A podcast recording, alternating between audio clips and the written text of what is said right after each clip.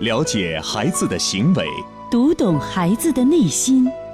亲子课堂，与孩子一起成长。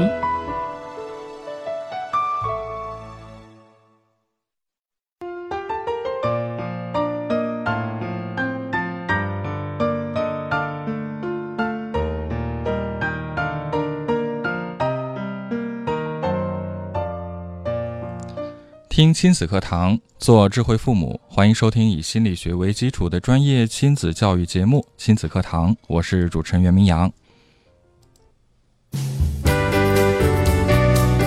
亲子课堂今日关注好成绩背后的秘密，主讲嘉宾亲子课堂创始人、亲子教育专家迪兰老师，欢迎关注收听。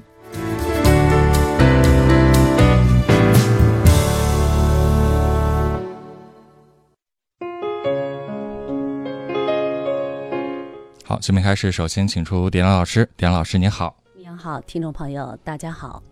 又到九月的开学季了，孩子们开始上学的时候，其实也是我们家长朋友们开始纠结的时候。暑假生活让家长多少放松了对孩子学习的放关注，但是开学呢，就意味着又要面对孩子的学习和成绩了。家长们，你到底想培养什么样的孩子？你希不希望拥有一个独立自主、学习成绩优秀的孩子呢？今天的节目当中呢，我们就邀请到亲子课堂创始人迪兰老师做客节目，和大家来分享好成绩背后的秘密。呃，那在收听节目的时候呢，您对我们今天的话题感兴趣，或者说有什么样的问题和困惑，也欢迎您透过两种互动方式参与到节目互动当中来。我们的新浪微博是迪兰路言亲子课堂，您可以在话题帖后直接跟评论。微信平台您可以搜索微信号亲子百科一二三，亲子百科汉语拼音全拼一二三阿拉伯数字。好，那接着我们就请出迪兰老师。嗯。刚才呢，明阳也谈到了哈，我们都希望培养一个孩子是出色的、成功的。但是有关这个出色和成功啊，要说它不会有一个绝对准确的答案，因为每一个家庭在培养孩子的过程当中呢，都有自己一套的方式和方法可以啊来作为自己的一些模仿。呃，我们很多的时候呢，有一些家长呢，往往看到一些成人就一些成功人士啊，嗯，我们就会觉得他这种模板呢，可能会完全复制 copy 是。名人传记呀，对对对，运用到我的孩子的成长教育当中是。但是，一百个孩子有一百个孩子的家庭成长的土壤，是的。最了解孩子的其实就是我们父母自己。嗯，呃，又到一年开学季了哈。每到开学季的时候，父母好像是哎，我又要重新关注孩子学习成绩了。是。因为在暑期当中呢，我们往往都会有一个相对呢比较放松的这样一个。一个阶段时间阶段，对，因为什么呢？你面对孩子期末考试之后啊，这个成绩，无论你内心是波澜也好，平静也好，或者说喜悦也好，对。但是通过这这么漫长的一个暑假生活，他可以对他有一个洗刷呀、沉淀呢。至少我可以暂时不用那么去关注孩子的成绩了。但是，一旦面对孩子上学的时候，学习成绩是你必须要关注的一个部分。对。所以今天呢，我还是想给家长们提几个问题哈。嗯，第一个就是家长们有没有因为学习成绩的问题打骂过孩子？哎，第一个问题，您有没有因为孩子学习成绩的问题打骂过你的孩子呢？嗯嗯。第二个问题是，就是面对孩子学习成绩的时候，你是不是觉得通过亲子课堂学习的那些理念，这个时候？面对孩子学习成绩一落千丈的时候，突然间这些教育理念都无效了呢？哎，面对孩子学习成绩这件问题，那通过收听我们的节目，你是不是突然发现，之前我觉得自己已经拥有了这个改变家族命运、改变孩子教育问题的能力，可是我突然发现，面对学习成绩，这一切都变得很苍白呢？是，所以呢，我们经常讲亲子课堂倡导的这个理念啊。啊，需要我们大家经常的跟随，是，而且呢，你要卷入式的进行学习，嗯，你只有真切的卷入到其中，比如说我们每天的这样一个问题，你能够积极的参与，包括你能把自己教育孩子当中的一些所思所想、自己的一些体会、一些很具体的例子来和我们进行分享，嗯，然后呢，把自己的操作模式来让更多的亲粉们一起。来判别，我们一起来学习和提升，这种体会是最深刻的。因为只有就像一个人一样，你给他说你要怎么样去练习游泳，你在岸上哎呦摆臂啊、划水、蹬腿是啊，蹬到多少度的角度，说起来呢，他还是就是哎，我做的已经很好了，对，但是你只有把他一脚踹到水里去，是吧？他才真正的真知道正体会，才能够呛水理解到是什么，对，哦，原来浮水是什么呀？是，所以这就是理论和实践之间呢，它怎么样结合？对，你一旦进入水之后，你才知道哦，我为什么去划水？这个角度，蹬腿的角度给我带来的是什么样的促进作用，嗯对是吧？它怎么帮助我？这个是很关键，所以操作实操性是非常重要的。是的，好，那还记得迪安老师刚刚提出两个问题吗？我们邀请大家在听节目的时候啊，呃，就像迪安老师所讲的，我们来卷入式的学习，真正的呃投入实践其中，这样的话呢，我们才会有更多的收获。第一个问题就是，面对孩子的学习成绩，有没有因为孩子学习成绩不好不佳，没有达到您的要求而打骂过孩子呢？第二个问题就是，那面对孩子的学习成绩，自认为我们已经掌握了亲子课堂的基本理念，但是这个时候会不会觉得，面对学习这件事儿，我们好像还是苍白无力，没有能力去改变呢？嗯呃，你想想，一个人的学习成绩、学习时间是非常漫长的哈。是，呃，咱们就从一个孩子从幼儿园开始学习吧。嗯，啊，这个虽然我们现在一直已经朝去小学化教育，对，幼儿园不要小学化，但是差。对，但是差不多，其实我们传统人的观念都是觉得，送到幼儿园就是去上学，对呀、跟孩子也是这样讲，学点东西啊。对啊，我每个月给幼儿园也交那么多钱了，难道不学点东西吗？对，所以我们看到有一些呃幼儿年，就是个这个到大班的孩子，有一些就开始描红了，甚至有一些就开始进入到小学一年级的一些课程了哈。是，这是我们不允许，国家已经明令禁止的。对但是依然为什么出现这种情况？这就是我们家长很多的一种焦虑和担忧在其，中。这绝不是幼儿园一厢情愿的，是家长们会说，我的孩子如果上学了，嗯，我跟不上了怎么办？对，呃，每年的时候，幼小衔接的时候，我们可以看到哈，这这一段时间，很多孩子已经开始报名了，是，开始进入新的校园了。对啊，那有些家长就开始纠结了，有没有上的话，我会纠结我的孩子还没报上名怎么办？嗯，啊，报上名的就开始琢磨，哎，我这孩子我要提前给他开始补课了。对，所以你看，一个人的学习时间是非常漫长的，甚至会达到二十年的时间。如果他不幸的还要考上研究生、考研究生、再考博士的话，这个得三十年了，一个人的一生时间，完全是在书本当中。是这么漫长的时间，当然了，我们说是学无止境的哈。对，如果一个孩子的学习成绩从幼儿园开始到小学到初中到高中，他成绩一直不好，我相信这对一个人的一生来讲都是一个非常沉重的压力和负担。是的，说的非常好。当一个孩子如果从小都已经被否定，然后他的学习成绩给他带来了很负面的一些啊这个心理作用的话，那么对于他的自信、自尊，乃至对他以后呃进入事业当中的人生成功，都可能会带来一些影响。是，所以我们不能不重视学习成绩。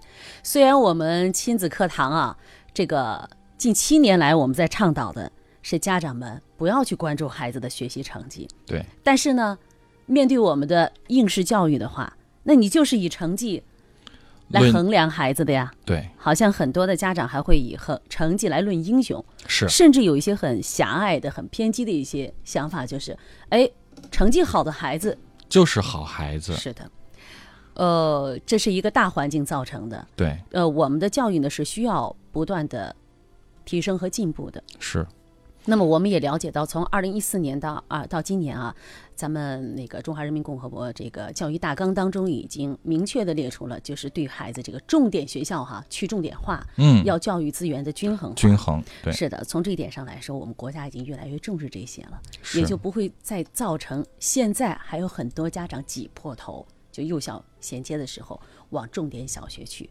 因为为什么我们要上重点小学？我们希望自己孩子学习好啊。对因为我们就以为重点学校就等于好好成绩，绩。对，我如果问一下大家，重点学校出来的孩子都是好成绩的吗？孩子吗？呃，可能放到任何一个学校都会有好一点的或坏一点的，但是。如果放到好学校，家长会想，那我给他创造了一个好的条件，他有更有成功、更有好成绩、取得好成绩的可能啊。是的，这就是一会儿我们就要读的一封来信。好的，好，我们来稍事休息一下，也请大家再思考一下刚刚点老师提出的两个问题。我们也欢迎大家参与到节目互动当中来。您是否曾因为孩子的学习成绩而打骂过孩子呢？第二个问题就是，面对学习成绩的问题，您是否觉得好像虽然学习了呃这么多理念，听了这么久的亲子课堂，依然觉得自己无能为力呢？呃，两种互动方式，欢迎您来参与。新浪微博搜索“迪兰路言亲子课堂”话题帖后跟评论，微信平台搜索微信号“亲子百科一二三”，亲子百科汉语拼音全拼一二三阿拉伯数字。最权威的心理学理论，最实用的亲子教育方法，尽在以心理学为基础的亲子教育节目《亲子课堂》。让父母轻松读懂孩子的说明书。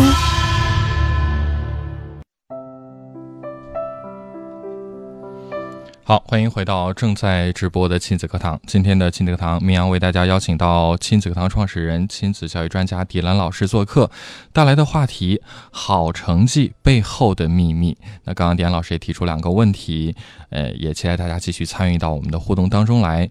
第一个问题，您是否因为学习成绩而打骂过孩子呢？第二个问题就是，面对学习成绩，您是否觉得自己虽然听了这么久的节目，还是束手无策、无能为力呢？两种互动方方式，欢迎您继续参与。新浪微博搜索“迪兰路言亲子课堂”话题帖后跟评论，微信平台搜索微信号“亲子百科一二三”，亲子百科汉语拼音全拼一二三阿拉伯数字。我们的微信群当中也欢迎大家来进行互动，您可以直接在我们的微信公众号里回复“求助”来加到我们的群当中进行互动。嗯今天呢，我还带来了一篇这个一封信哈，这封信呢是几年前的一封信了，我们也把它编进了呃我们的这本《玩住孩子男孩篇啊男孩篇这本书当中，嗯，也请明阳呢把这封信给大家呢来读一下。好，我们来看看这位，呃，应该是孩子写的信，对。写给呃写给了我们的专家的一封专家的一信封信，嗯。我们来看看。信是这样写的：“阿姨您好，我犹豫了很久，最终还是下定决心给你写这封信，因为不这样做，我就会自我毁灭。我不知道这个世界上还有什么力量能使我恢复，你是我最后的希望。我现在上的学校是重点，爸妈花了很多钱。半年来，我发现过去我是自己在骗自己。在原来的学校，我的学习成绩还是可以的，来到新学校却是班级的倒数第三名，其他的本事我也比不过大多数人。原来那个自己，现在变成了最差生，心里不堪忍受，我很麻木。明知这样下去将是自我毁灭，可我却改变不了自己。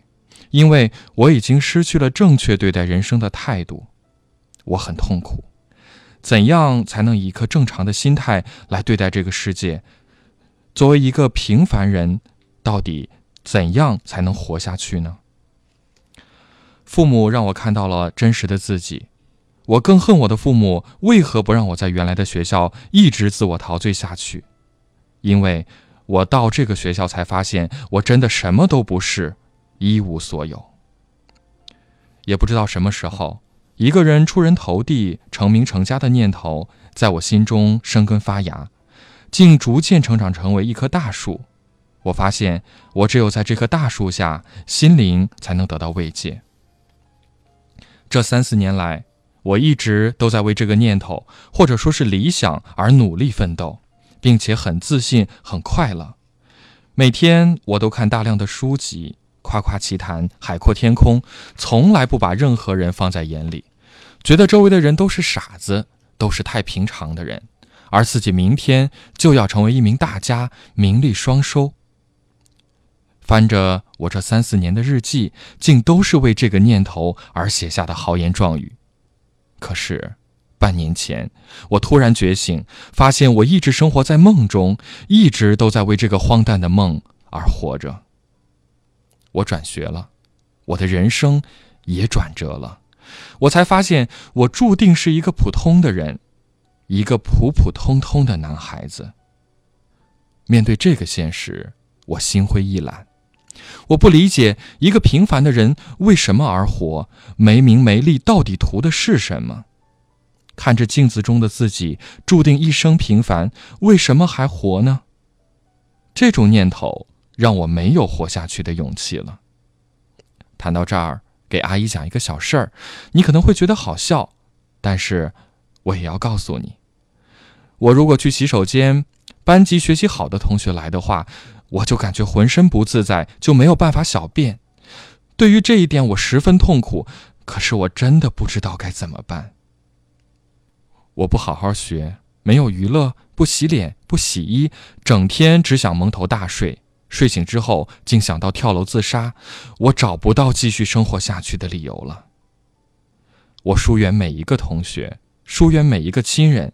看到亲戚家的孩子，我竟然说：“养他干嘛？反正将来也不会成为名家。”我觉得人活着就是为了出人头地。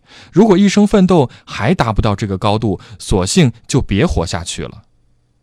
我曾对同学说：“中国有十几亿人，大部分都是凡夫俗子，这些人都应该去自杀。”你看我竟然疯狂到何种程度？阿姨，不是我不努力，我真的努力了，结果发现不管我怎么努力，永远不可能到前几名，中等都不可能。我该怎么办呢？署名是涛涛。嗯啊，这个像这封信呢是几年前的一封信了哈，这个孩子已经走出这个阴霾了。嗯我们之所以把这封信呢拿出来跟大家来共享呢，是因为我们又面对一个开学季，那么希望这封信呢对于我们的家长呢有一些警醒。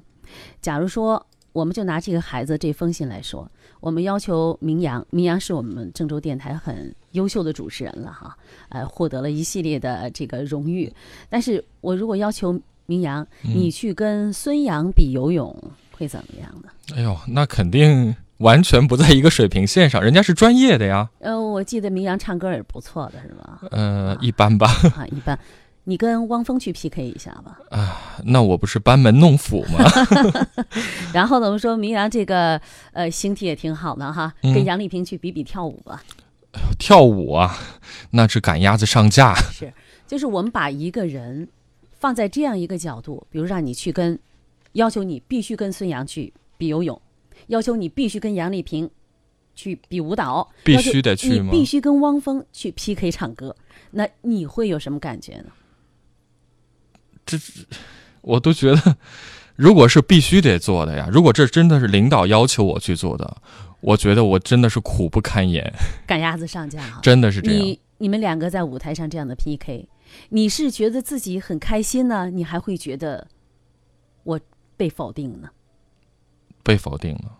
一定会是这样的。就是我们很多的家长不理解，我们不不去尊重人性，因为我觉得孩子，你只要到这个环境当中，你自然可能就成孙杨了，嗯，对吧？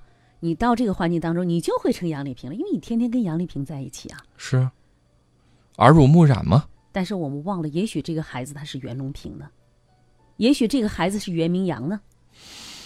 嗯我们为什么非要让他塑造成孙杨，塑造成汪峰，塑造成杨丽萍呢？杨丽萍呢？我们每个孩子身上，他都是有自己的优势的，优势、闪光点。对，就是我们教育的意义是什么呢？教育的意义是什么？就是我们要让孩子们去享受生活、快乐生活，用他的一己之力，或者我们这样讲，嗯，我们教育一个孩子是学习成绩好的孩子呢，我们还是教育一个有独立生活能力的人呢？到底我们要的是一个学习成绩好的孩子，还是有一个能够独立生活的人？独立生活能力的人，独立生活能力的人，是这这是一个很关键的概念哈。可能很多家长没时间去思考这个问题。因为我们现在要上学，所以我们现在最主要的是考虑，哎，我这个学习成绩的问题，对对吧？而且刚才迪兰老师也谈到了，如果你这么漫长的学习生涯，你嗯不能保证自己有一个良好的学习状态的话，一个学习成绩的话，嗯，从一开始就被打击，打击的一蹶不振，对，然后有一天他会成为什么样的人呢？呃，我记得有一个家长啊，呃，这位男士呢也四十出头了，有一天对我讲，呃，他说我从小，我现在听了亲子课堂之后啊，嗯叶兰老师，我终于明白，我从小就是被打击惯了。我从小的时候，的我的舅舅们都说啊，这个谁谁谁不行，嗯哎，干什么都不成。嗯然后我现在我上班之后呢，就是单位一说有什么事情，我就会往后退，因为我怕我干不好。就是我从小就被所有的亲戚朋友说我不行，呃包括他的外公，啊，包括他的舅舅，因为爸爸工作很忙，他是经常的不在家，所以说周围的人，所有能给他带来影响的人都认为这个孩，哎，这个孩子干什么都不行。嗯，我一直都不知道我为什么胆小，我一直都不知道我为什么面对任何事情我不敢承担。我听了这些年亲子课堂，然后呢，我跟我跟迪兰老师这种交流，我我慢慢的我感觉到，嗯，原来我从小是被否定了。他已经四十多岁了，他已经在反省，在自悟。那为什么我能够我现成为我现在这样一个人，嗯是因为我从小就被否定的原因。他说，刚开始我学习成绩还是不错的，嗯但是呢，我爸爸妈妈就是我，特别是我妈妈，就一直不断的要求我。九十不行，你要考九十五；九十五考了不行，还要考九十八；九十八不行，还要考一百。嗯，他慢慢我就不行了，我一百我真的考不了。真的考不了，是的，就像这个，我我记得袁隆平啊，嗯，这个水稻杂交水稻之父啊，对，啊，袁隆平他其实是一个偏科偏的很厉害的一个学生啊。嗯。他说他学数学的时候，当时啊，呃，有关学到这个呃负负得正的时候，哦，正负数的时候，他搞不明白为什么负负得正，是啊。然，后他就去问老师说：“老师，你告诉我什么是为什么叫负负得正？嗯？”然后老师说：“你不要问为什么，你只要记住负负得正就可以了。”然后他又问了一个其他问题，去问老师，老师还是说：“你不要问那么多问题，你就记得这样就可以了。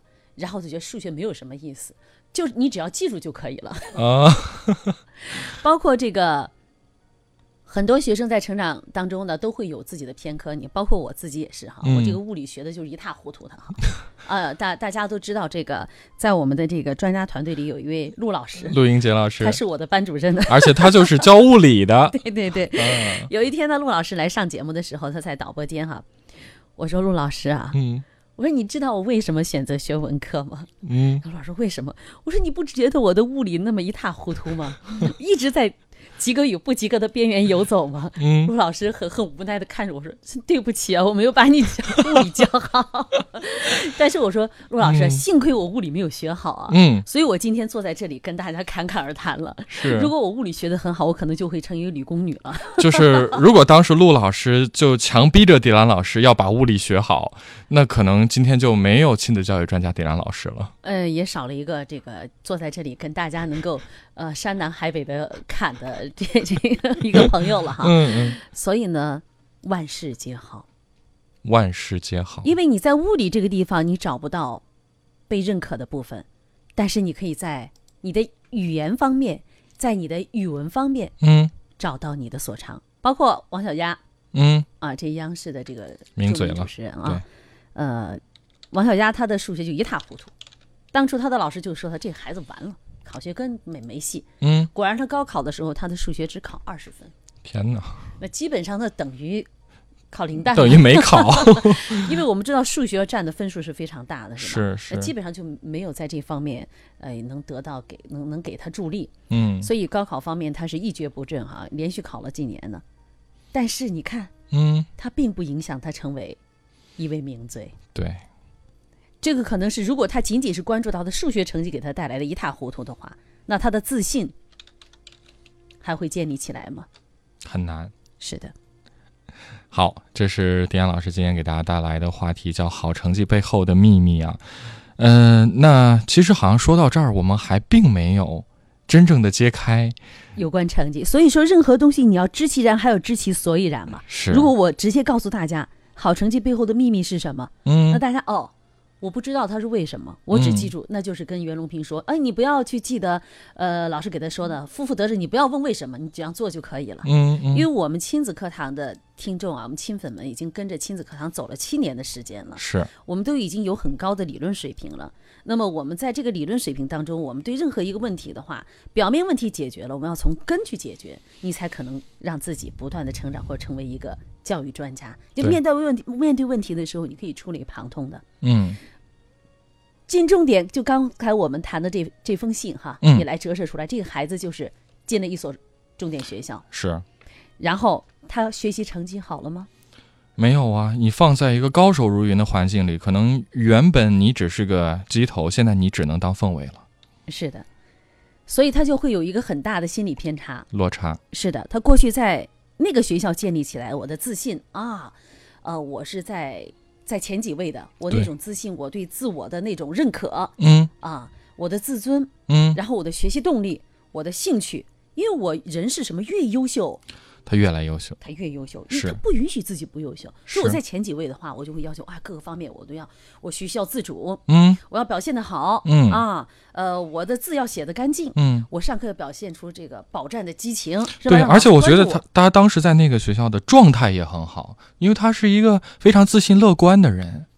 突然间把他放在一个高手云集的名校重点学校。啊你可能在一个地方的时候，哦，我很自信哈，啊，突然间把你放在一群非常强大的人当中，嗯，把一个小鸡放在一群老鹰里边，哎呀，那还能活吗？你想想这只鸡它是一种什么状态？应该是噤若寒蝉吧？一定是每一天他都是提心吊胆的，对它怎么办？我今天有没有被老师？老师会一会儿要骂我了。对，回到家今天也不好，成绩也不好，在这个地方因为排名啊，他不看你成绩了，是在这个学校里边他要有有自己的排名的。回到家，老师家长会是怎么样？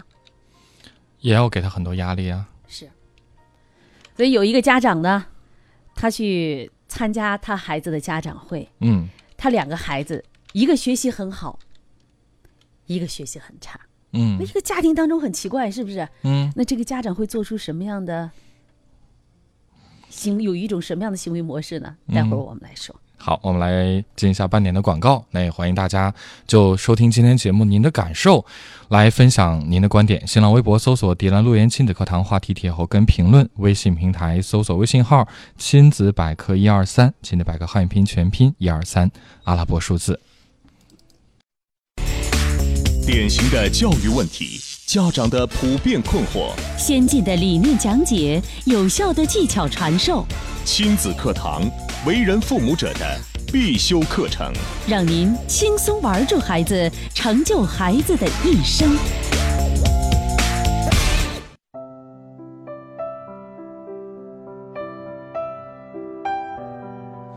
好，回到节目当中，我们今天的亲子课堂呢，邀请到亲子课堂创始人、亲子教育专家迪兰老师带来的话题是好成绩背后的秘密。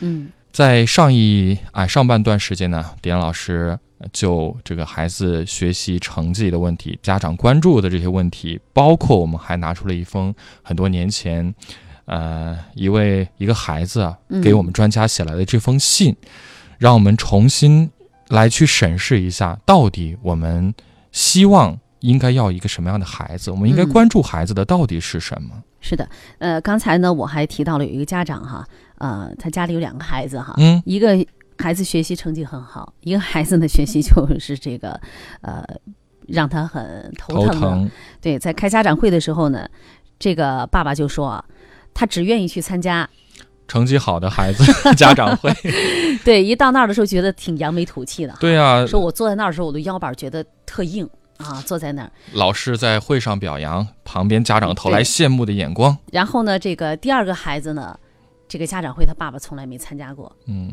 呃，说是一去参加，就参加了一回，他说我那个就坐不直啊，哎呀我，头皮都发麻呀，我已经恨得牙根儿痒痒痒痒痒。说这个孩子成绩为什么就搞不上去呢？哈，嗯，所以这个以后在第二个孩子去开家长会的时候，这个爸爸就跟妈妈博弈啊，两个人就锤包锤呀、谁输了谁去。谁输了谁去哈。嗯，就是作为一个孩子来说，他能通过父母的这种方式，能体会到啊，能体会到就是对他的成绩，对他这个人，就是往往我们会用一个成绩可能就否定了一个人。因为我学习成绩不好，所以爸爸妈妈不爱我。是我们又转过头来说到这个刚才这个重点学校的问题，呃，我们在一个一般的学校来说，我们不说一般或或者是重点，因为现在我们已经，呃，包括咱们教育部已经提出来，慢慢的资源教育资源的均衡化，我们不再倡导什么重点和非重点之说了。对，但是在我们的孩家长的内心当中，难免他会有有一个去比较，就是其实虽然现在教育部门已经在均衡教育资源，但是家长心中还是有这样的一个惯性，他就认为哪几所学校是好学校。他内心有不甘呢。对，就是我们去分析，像刚才这个爸爸，他为什么心里有不甘呢？嗯因为他一到这个学校的时候，就在他第二个孩子的那个家长会上，他突然想到了，就是自己小的时候，嗯，他自己小的时候他的学习成绩的问题。哎，哎，他的学习成绩，他的爸爸去参加他的家长会了以后，回到家里，我们这就说到原生家庭的问题了。嗯，他的爸爸参加了他的家长会之后，回到家会以什么样的方式对待他，然后这种不良的记忆就跟随他这么多年，一直到今天。虽然他听了亲子课堂的时候，哦，我我慢慢就要听进行调整，嗯，但是依然他去参加这个家长会的时候，他依然会觉得头皮发麻，他依然做的不如参加他的大女儿的那个家长会的时候腰板那么直。就是其实现在的学校老师也未必会给家长那么多的压力，这种压力其实是无形是来自于他自己原生家庭从小给他带来的一种影响和暗示。是，其实我们的家长们很多的时候呢，我们面对老师的时候，就会有一种很纠结啊啊，内心来说呢，他很难不知道怎么样去跟老师沟通或者驾驭这份情感的能力啊。嗯，那，我们去做家长会的时候，特别是有一些孩子学习成绩不好的话，成绩单出来的时候，家长会纠结，老师责问我怎么办？你在家怎么教孩子的？嗯，你的孩子学习成这样，你你会怎么办？还更深层次的就是，我们不知道跟老师用一种什么样的方式去沟通。对，所以呢，一个孩子的学习成绩其实也跟老师之间的关系有着直接、很密切的这种影响的。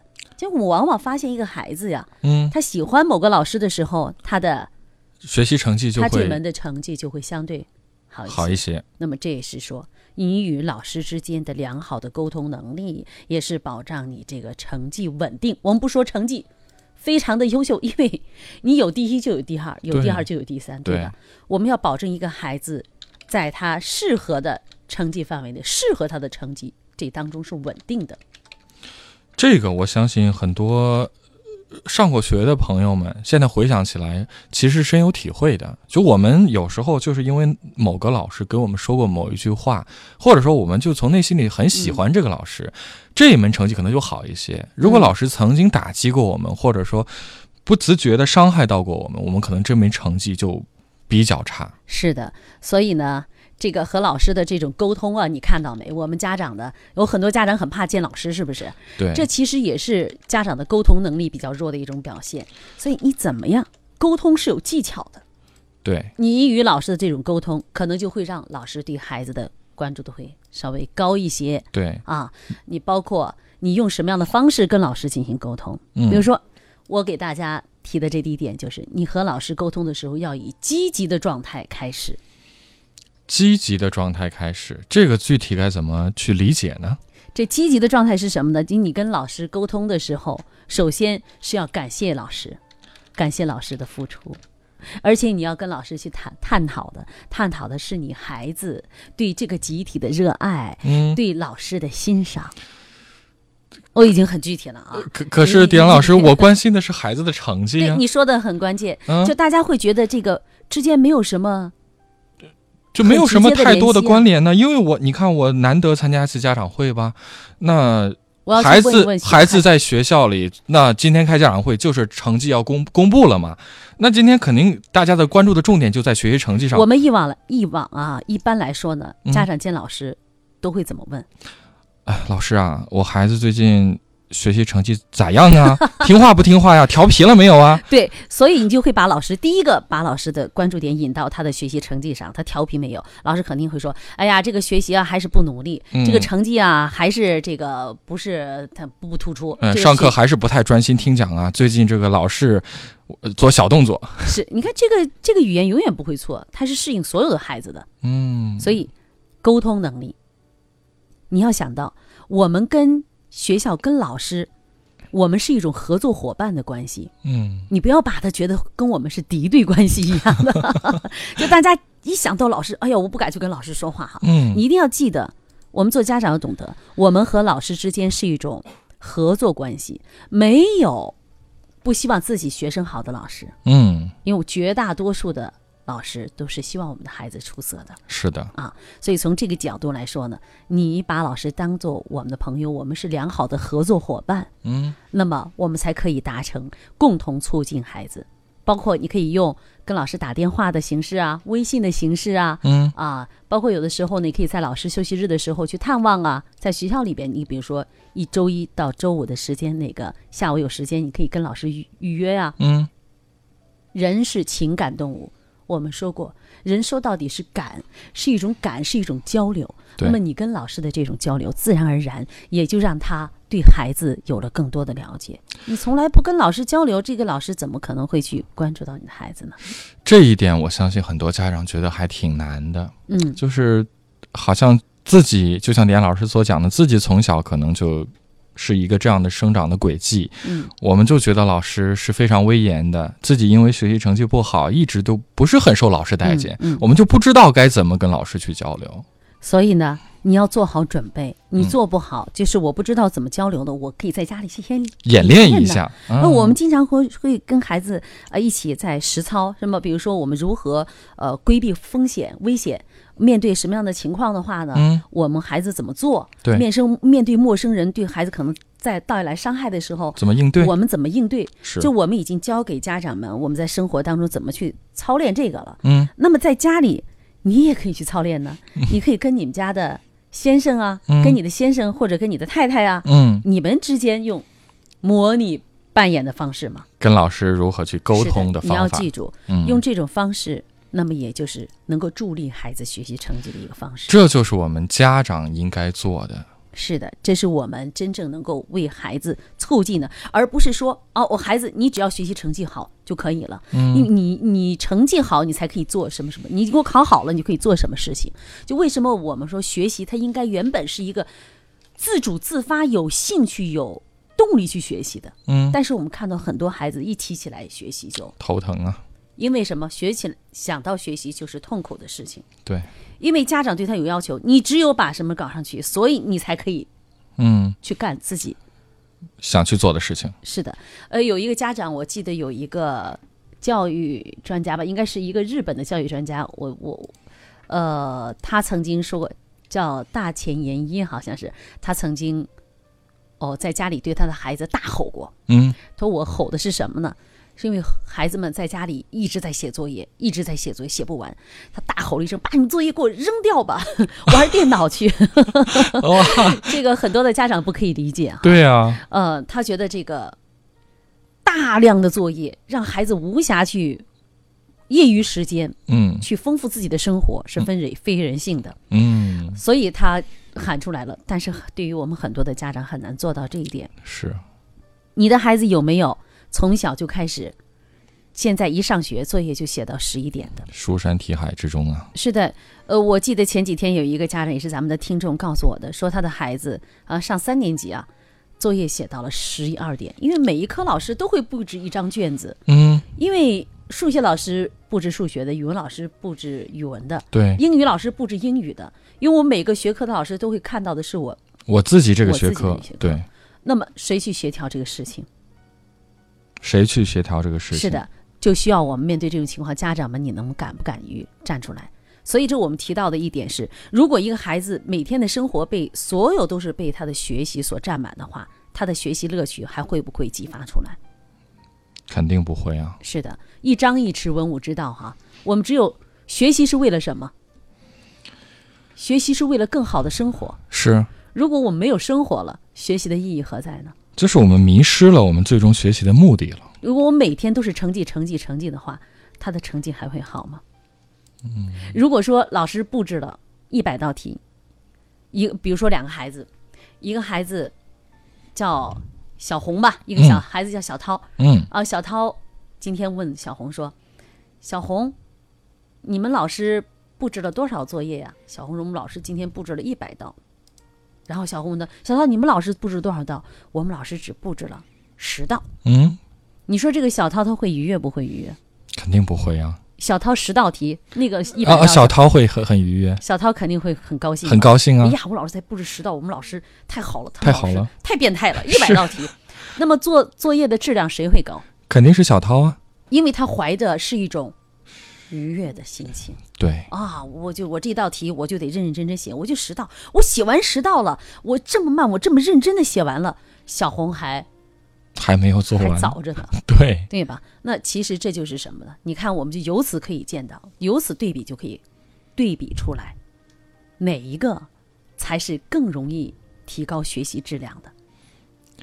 效率要比数量更重要。说的很对，这就是学习讲究的是效率。我们为什么我今天拿出来这个，就是我们好成绩背后的秘密是什么？嗯，因为面对的是很多，今年你看，一开学就是啊，幼小上小学了，嗯嗯然后呢，小学升初中了，初中升高中了，那么这些孩子在刚开始他的学习兴趣是什么样的？有一个调查研究啊，就是小学，特别是低年级的孩子，嗯，低年级的孩子的学习，他的作业量啊，和他的学习成绩是没有什么必然的关系的。作业量和学习成绩没有必然的关系。特别是对于小学低低年级的的孩子，嗯就是这个研究表明的哈。那么对于小学低年级的孩子，重要的是什么呢？嗯重要的是也让他们培养，就之所以去学写作业啊，嗯，就是特别是四年级，因为我们现在一年是一年级是不允许留作业的哈。对。那么对于小学阶段的孩子们，他很少很少的一部分的这个作业很简单，是让他养成一个独立完成学习的能力。就是一个学习习惯的培养。是，的，也就是我学习是我自己的事情。我们说嘛，我的学习我做主嘛，嗯，让他培养出来他自我学习的这种能力。就是小学的低年级，其实更多的不是学点什么，而是说我要让他掌握一种去掌握学习的能力。是的，我到这个时间，这是我做的时间，我养成了一种习惯。到这个时间，我就做这个事情。嗯这就像一个呃，我们说，你看你训练小猫小狗一样，我们有时候会看那个小狗钻火圈是吧？哈、嗯，钻过去之后，你砰，哎，驯兽员就会给它嗯一个奖励。哎扔个肉肉骨头对啃一口啊，又或或者说是那个狗粮哈，对，然后再转一下它，然后一层一层的高，最最开始呢是可能是跳一个小火圈低的哎给一个小奖励，高一点的哎再给一个小奖励。有个大火圈儿更嗯。高了，嗯。这小狗我们会看到有些小狗跑两步又撤回去了，有点怕哎，呀。它有点怕，嗯，但是呢，它又琢磨琢磨，最后还是一鼓作气跳跳过去了，它会得到一个大奖励。嗯，哎，这小狗就知道，哎，这原来我是蹦一蹦可以过去的。而且过去之后，它就会有有奖励、有惊喜在那等。是。所以这就是养孩子跟养小动物，它其实有异曲同工之处，是不是？嗯所以我们更多的是要给孩子有一些小奖励，就包括他达到一个高度的时候，我们给他肯定。肯定这个肯定未必是物质的，对，你可以是妈妈的一个亲吻，一个拥抱，一个拥抱。但是有的时候孩子的近期的一些需求也是需要的。是所以好成绩是什么呢？刚才我们说，一个要提高学习效率，对那你就不要题海啊啊，题海战术。是的，给孩子，如果这个作业很多的时候，那么特别是暑假作业，我看到很多暑假作业啊，它就是一个计算的重复过程。你看一看，嗯很多孩子学就是一个计算的，特别低年级的计算的重复过程，嗯，就是家长就是反反复复还是这些题。是的，呃。做家长的要敢于替孩子承担。哎，我这家长就说：“你们这专家们怎么都是这种观念呢？”怎么怂恿我去跟学校、跟老师抗衡呢？那你要去看一看，如果说这个题目，比如说你看孩子的十道题，今天老师布置了二十道题，二十道题基本上都是类一个类型，嗯，加加减减什么这孩子做十道，成功率很高，可以了，嗯，那十道就完全好，孩子玩去吧，你嗯这个这拾到就可以了。嗯，然后孩子就会有什么感觉？他觉得哎呀，妈妈真好啊，妈妈真好。他会不会说前面我随便画呢？不会，我要认认真真。我只做十道，我我一定得把它做好对我啊。为了把这十道，我为了少做那十道，我要把这十道要高质量的完成，是，对不对？包括还有一些孩子啊，从小开始描红啊，嗯，你说这个描红有意义吗？这个事情我其实一直都觉得意义不大。你你想，你照着别人的那个那个笔顺呀，就一笔一笔的去画，那什么时候才是你自己呢？就很多的时候呢，有一些教育专家就说，有很多呢，现在我们现代社会哈，我们已经进入网络化时代了。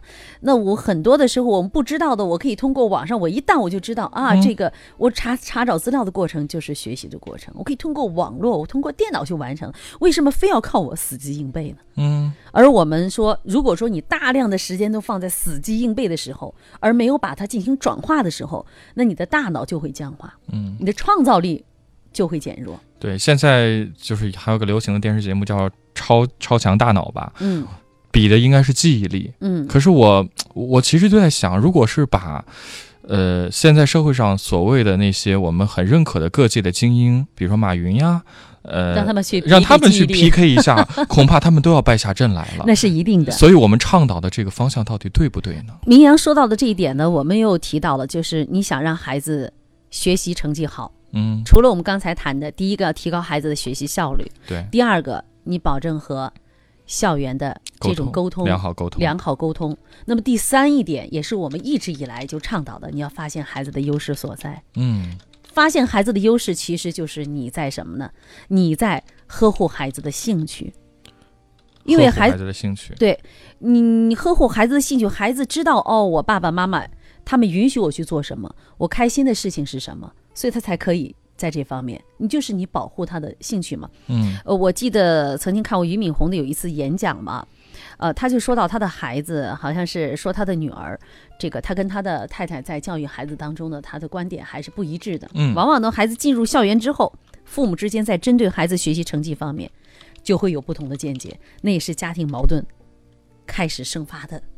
这个这个土壤开始发酵了哈，嗯，呃，俞敏洪跟他的太太呢，对孩子的教育这个观念也不太一致的。是你包括孩子练钢琴，他的女儿练钢琴，这个他的妈妈就是逼着孩子考级，嗯而俞敏洪认为呢，这个孩子呢，只要有兴趣就可以了。所以孩子呢，你到底学钢琴是为了调剂你的生活，陶冶自己的情操呢？你还是我就是为了去考级？嗯，我是为了成朗朗吗？你成为朗朗，那可能是十几亿人民才有一个。那么你的目标是什么？这是很关键的。对，那么家长们就要考虑，就是我学习成绩，我的目标是什么？我的目标是孩子八十分，还是八十五分，嗯还是今天八十分，明天就一百分？嗯你要看到的是孩子成绩每一步进步，就是今天考到八十分，明天考了八十二，这就是进步，这就是肯定。你要跟他自己比，而不要去跟别人比。你可能在全班来说，别人这次都考到了九十五分，嗯，你的孩子只考了八十二分，你可能哎呦，你怎么才考八十二？你看人别人都考了九十五了，但是他对于他自己来说，上回他已经从八十到八十二了。这就是当你认可他每一点点小的进步的时候，那你的孩子学习成绩才可以提升。当然，我们也会看到有些孩子就进入刚才我们为什么拿到了那个那篇文章，就是一个学习成绩很好的孩子进入到一个高手云集的地方的时候，嗯。他可能突然间就感觉到自己的优势不存在了，是。可能会面对这种情况的话，这个孩子就会自我否定。对，他原来知道哇，原来，人外有人，山外有山呐。所以我们做家长的从小就要让知道，就要让孩子知道，人外有人，山外有山，这是一定的。因为你学习成绩好，别人学习一定还有比你更好的。但是现在的家长更多的都是孩子，你真棒，你是最棒的。这又是说到我们下一次该如何夸孩子的问题了哈对。因为这个虚词是不能经常用的哈是，因为这样的孩子就是两个极端，要么就是极度的膨胀，膨胀，目空一切。要么就是自我否定。因为什么呢？你他一旦走出去，发现自己原来不是妈妈，不是这样你都骗我的嘛。对，所以我们说，你给孩子塑造什么样的环境，那么我们最重要的是呵护的孩子是一份自尊心。对，那么学习成绩的好与坏，我们做亲子课堂的很多的听众已经知道，我不是太看重他了。但是不看重的时候，我们并不能说让孩子啊、我不看重他，你随你的这个随你的便，你就可以在班里处于一直处于下游。这也是我们很多家长不愿看到的。但是当我们的家长很有趣的一件事情是，当我们的孩子往我们家长不看重孩子成绩的时候，孩子的成绩往往给我们意外之喜。那么给我们意外之喜的这些孩子呢，都是基于我们的家长们注重到培养孩子学习能力和学习效率方面了。嗯，好，这个是迪安老师跟今天跟大家来分享的这个话题啊，就是到底呃提醒我们该如何呃去呃好好的面对这个好成绩，好成绩的背后到底有些什么？我们再跟大家来做一个总结。其实刚刚迪安老师特别提到了三点，第一点呢就是要提高学习的效率。对，第二点就是做家长的要做的功课，就是我们要和学校和老师有一个良好的沟通，给孩子。营造这样的一个良好的氛围。第三点就是发现孩子的优势所在，这样的话呢，我们才能够激励到孩子，让孩子成为他该成为的那个人，而不是我们希望他成为的那个人。好，那今天的节目到这儿呢，时间关系只能聊到这里了。记得晚间的重播时间是二十点的十分到二十一点，欢迎大家在晚间可以来收听我们的重播。另外呢，下载蜻蜓 FM 或喜马拉雅客户端，您还可以收听到节目的直播或者是录音。明天的同一时间，金德堂和您不见不散。